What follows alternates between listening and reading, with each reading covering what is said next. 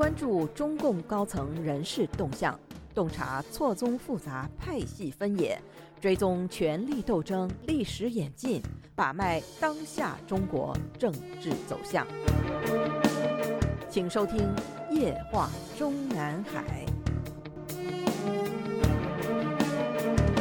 听众朋友们好，欢迎收听美国自由亚洲电台《夜话中南海》节目，我是节目的播讲人和撰稿人高鑫。我们今天所播讲文章的题目是：习近平很可能会把对胡锦涛的恼怒直接发泄到胡春华身上。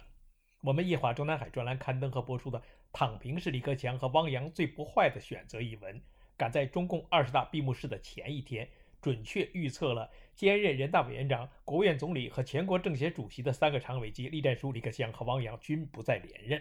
文学生网站以“由着他折腾去吧，躺平是李克强、汪洋最不坏的选择”为题转载了这篇文章。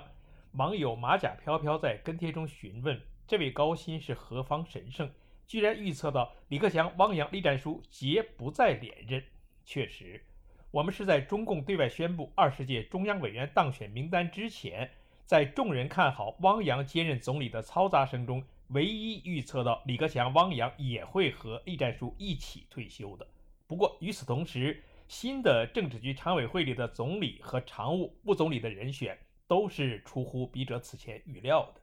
其实，笔者早在2020年12月21日发表于本专栏的《赵乐际二十大后陪跑习近平的可能性最大》一文中，已经预测过，届时的汪洋肯定是和李克强及栗战书一样一退到底。不过，笔者两年前在做出这一预测的同时，也还认为，在李克强和汪洋都会于二十大上退休的前提下，与李克强和汪洋同龄的王沪宁也应该会在李克强和汪洋都一退到底的同时，享受一次王岐山享受过的特殊待遇，被习近平犒赏一届国家副主席职务。没成想，如今的习近平犒赏他王沪宁的，居然是接替退下去的汪洋的全国政协主席职务。至于从未有过半天国务院工作经历的李强接替总理一事，我们过去几年里的分析文章和推测是有过反复的。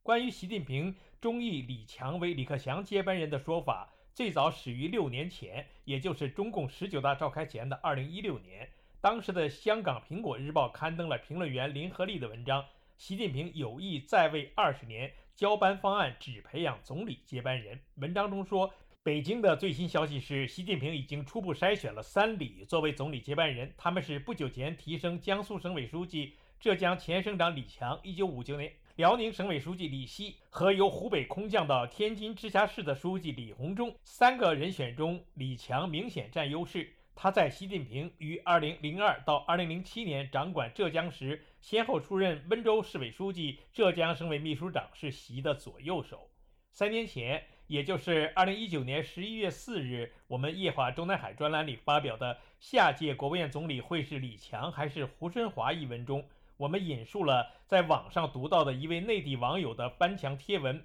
二十大接替李克强的人选与包子的黄楚。”该网友说：“根据一些传言和迹象，谈一些听到的传言和自己的推想，当年抓孙政才其实是为了让下一届总理变成习派人马。”因为孙政才不可能和胡春华一样冷处理，因为孙政才政绩卓著，起码在数字和报表上是这样。相比之下，胡春华一九六三年生就逊色很多了。所以，孙政才如果不彻底打倒，此人当总理的路子是很难阻碍的。所以，孙政才被干掉了。目前在台上的李克强肯定只能当两届总理，下一届总理很有可能是上海市委书记李强，一九五九年生，此人是习近平的浙江同事。当年习在当省委书记的时候，此人是秘书长，是习的大管家。上海市委书记是一个跳板，李强不多久就会进入国务院。二零二零年八月十日，我们又在我们自由亚洲专栏发表了“除了胡春华，谁还有可能会是总理接班人”一文。文中先是预测了未来二十大上的李克强能够实现平安降落，或许已经是最好结局。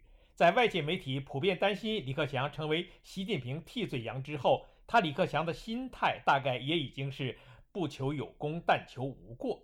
而在李克强的总理接班人问题上，我们这篇文章中虽然说了，也曾大胆推测过一个从未担任过副总理职务的人被习近平直接推举为国务院总理的可能性，但还是认为李强能否成为总理接班人，端看他在明年，也就是二零二一年三月是否会被增补为国务院副总理。如果是，那么外界对李克强的国务院总理接班人选问题就不必再费周折讨论了。如果不是，也不能证明胡春华接班李克强的未来就已经是板上钉钉。至少还存在一种可能，就是让韩正接班总理职务后只干一届。去年三月二十二日，我们又在本专栏发表了下届政治局常委的至少有两个习近平大秘。文中认为，曾经和正在是习近平大秘的李强和丁薛祥都是二十大上进常委的过硬人选。但是对他们入常之后可能担任的具体职务的推测都是不准确的。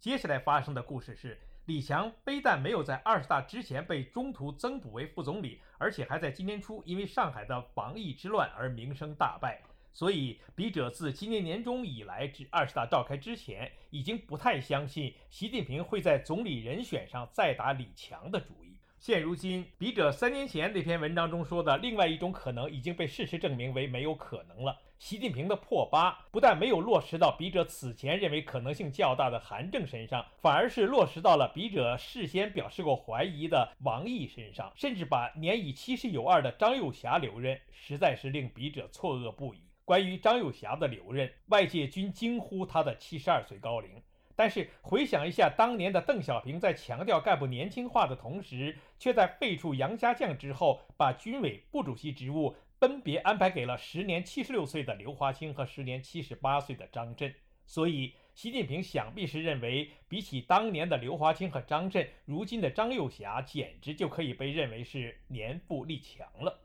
至于比张又侠年轻十三岁的胡春华的出局，我们在一个星期前才刊发和播出的文章中曾经分析过。假如韩正最终会成为李克强接班人的话，胡春华入常并接替国务院常务副总理职务也并非唯一可能，其他可能包括不被安排入常，同时也不再连任政治局委员，只是在连任中央委员的前提下，等待明年三月出任一届全国人大的副委员长。而如今已经发生的事实，虽然不是前上海市委书记韩正，而是现任上海市委书记李强成了国务院总理接班人，但是胡春华的下场还真是被笔者言重，不但没有被安排入常，而且连政治局委员也未能连任。当然，因为胡春华仍然还被保留了中央委员职务，所以可能性之一是同五年前的张春贤一样，被安排一届全国人大副委员长。可能性之二是，如同五年前的刘锡宝一样，被安排一届全国政协副主席。如果是从国务院副总理转任全国政协副主席的话，就很像当年邓小平对吴学谦的处理方式。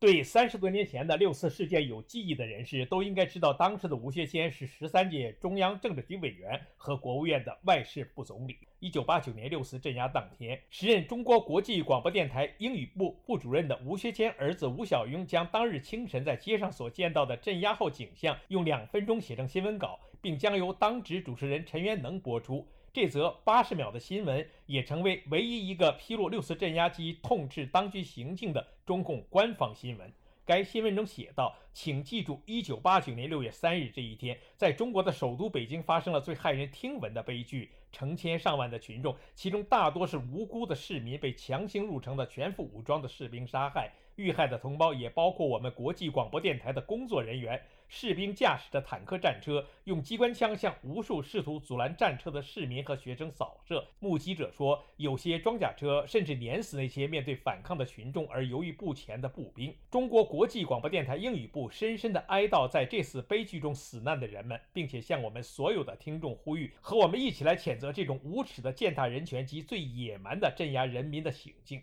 接下来发生的故事是，中共元老李先念和时任国务院总理李鹏当面要求分管政法的时任中央政治局常委乔石抓捕吴小庸，但乔石对自己当年在上海地下党时期的老上级吴学谦还是尽力提供了帮助。吴小庸被在北京市公安局一处的看守所里审查了一段时间之后，终于重获自由并得以出国。而当时的吴学谦本人虽然一再受到李鹏等人的责难，但是大家长邓小平并未恩准对吴学谦进行审。查只是安排把当时的外交部长钱其琛提升为国务员，实际上接替了吴学谦的工作，表面上仍保留吴学谦的国务院副总理职务，直到1993年3月正常换届时，让吴学谦改任了一届全国政协副主席。当然，也不排除第三种可能，那就是因为前总书记胡锦涛对胡春华的出局向习近平表示了不满，导致习近平干脆一不做二不休，将胡春华彻底的闲置，甚至不排除对胡春华进一步打击报复。关于中共前总书记胡锦涛被习近平命令手下带离二十大闭幕式会场的分析报道，这几天可以说是铺天盖地。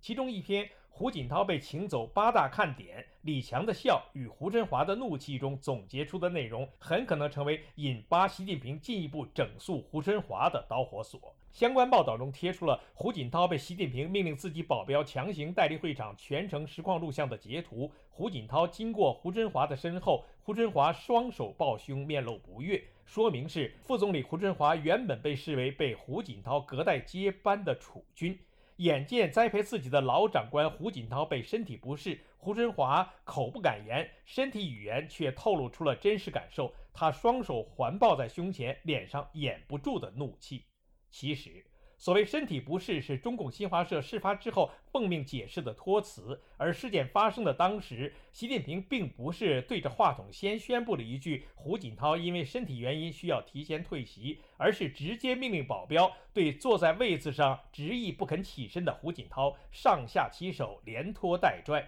期间，除了离习近平和胡锦涛最近的李克强、栗战书和王沪宁，其他人的反应肯定都是胡锦涛说了什么话激怒了习近平。习近平如果不是忍无可忍，也不会出此下策。而他习近平不是不知道现场是有外国记者采访的，而事后的习近平肯定也会调看当时的实况录像。于是，整个过程中的李强的故作谈笑风生与胡春华气愤的表情与动作，在他习近平的心目中，同样也会形成鲜明的对比。于是，在对李强愈发信任的同时，对胡春华的印象也会由过去的单纯的不信任而上升至愤恨。自从胡锦涛被带离会场的事件迅速传遍整个世界之后，因为胡锦涛当场的抗拒表现，已经令习近平和整个共产党政权颜面尽失。外界评论因此而担心胡锦涛的儿子，当时也坐在会场上的二十大代表之一胡海峰会仕途受阻，而我们则更倾向于相信，习近平的怒气和怨气更可能会直接发泄到胡春华身上。党的现任总书记居然命令自己的保镖将党的前总书记从党的全。全国代表大会会场上强行代理，对此外部世界一时间众说纷纭，从哪个角度猜测缘由的都有。笔者本人确信此事件绝无可能是习近平的预先安排。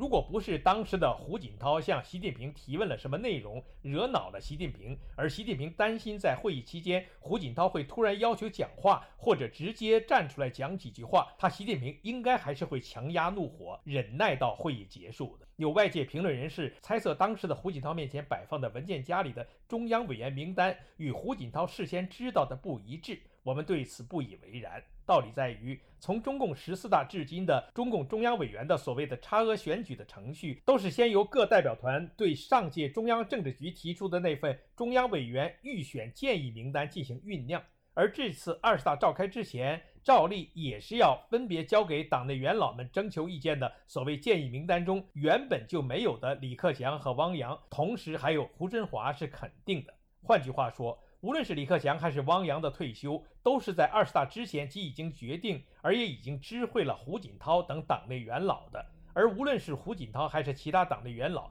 对李克强和汪洋的退休，即使内心有什么看法，也拿不出什么过硬的理由反对。但胡春华就不一样了，让年仅五十九岁的胡春华在二十大上彻底出局，拿不出令人信服的理由，是无法令当年点名提拔胡春华进入接班梯队的胡锦涛的认可的。所以，是否存在这样一种可能，那就是胡春华不再进政治局，是习近平故意拖到二十大召开期间才临时决定的。而知道这一消息的胡锦涛，则是在进入二十大闭幕式会场落座之后，为此质问了习近平，这才导致了后来发生的一幕。如果是这样的话，今后的习近平把对胡锦涛的记恨迁怒于胡春华，是可以肯定的。听众朋友们好，我们今天的夜话中南海节目就播讲到这里。我是节目的播讲人和撰稿人高鑫，谢谢各位收听，我们下次节目再会。